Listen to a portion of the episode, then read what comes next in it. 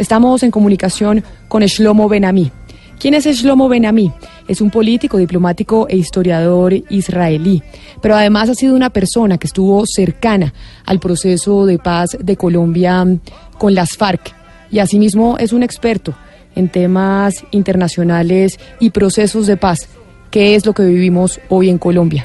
Así que, embajador Benami, buenos días y gracias por atendernos en Mañanas Blue. Buenos días, buenos días, sí.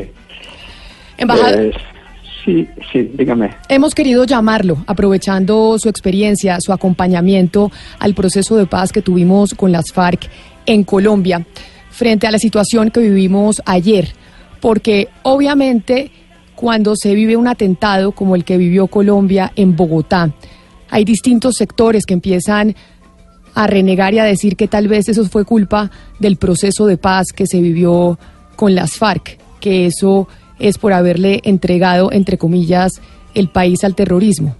Y quisiera preguntarle a usted qué se debe responder frente a esas acusaciones, frente a esas opiniones.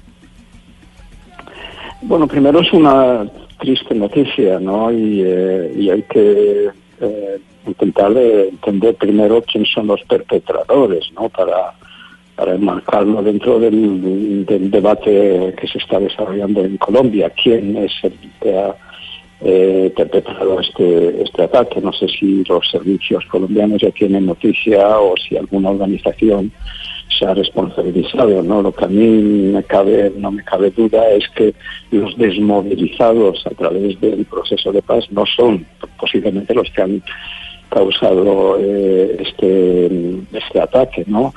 Eh, hay que ver las cosas con cabeza fría, yo creo, ¿no? Y, no, y analizarlos eh, cautelosamente.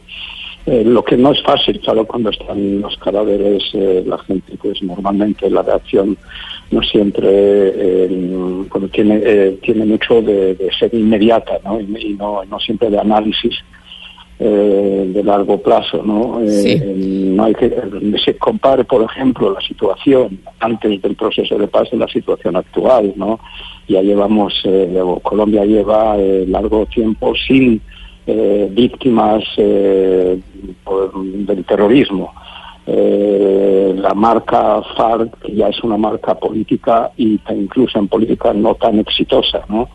Eh, así Señor... que hay un proceso de, hay un proceso de reinserción, o sea que el, el, el post-conflicto está siendo cumpliendo, eh, eh, se está cumpliendo, ¿no? Señor Benamí, las autoridades colombianas han dicho esta mañana que los responsables de este atentado que se vivió en Bogotá es el Ejército de Liberación Nacional, el ELN, que también estaba en un proceso de negociación con el gobierno colombiano.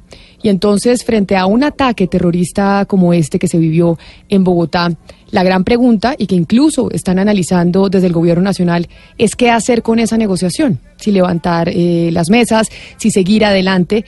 Y si usted eh, pudiera opinar al respecto, con experiencias en otros casos internacionales, ¿qué se debería hacer en un momento en donde se están buscando acercamientos para una salida negociada con otro grupo guerrillero que es el ELN frente a un atentado como este? Bueno, precisamente ya que son los actores, eh, los helenos son los actores, eso es la mejor prueba de que no tiene nada que ver con el proceso de paz que se ha llevado a cabo con la guerrilla, con, con las FARC.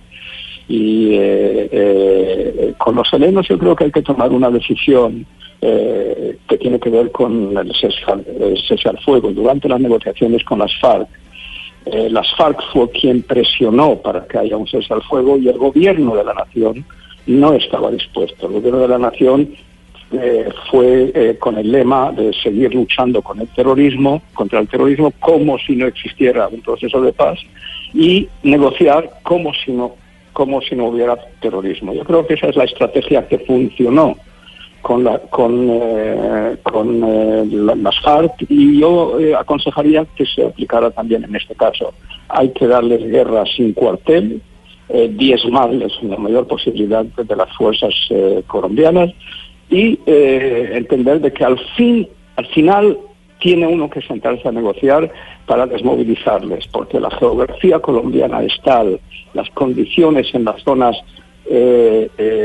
rurales son tales que siempre es un caldo de cultivo para la existencia de este tipo de organizaciones. Por lo tanto, hay que entender que al fin, incluso con la guerra más exitosa, y fue exitosa la guerra contra la guerrilla, pero al final había que sentarse a negociar porque si no esto se, se, queda para siempre.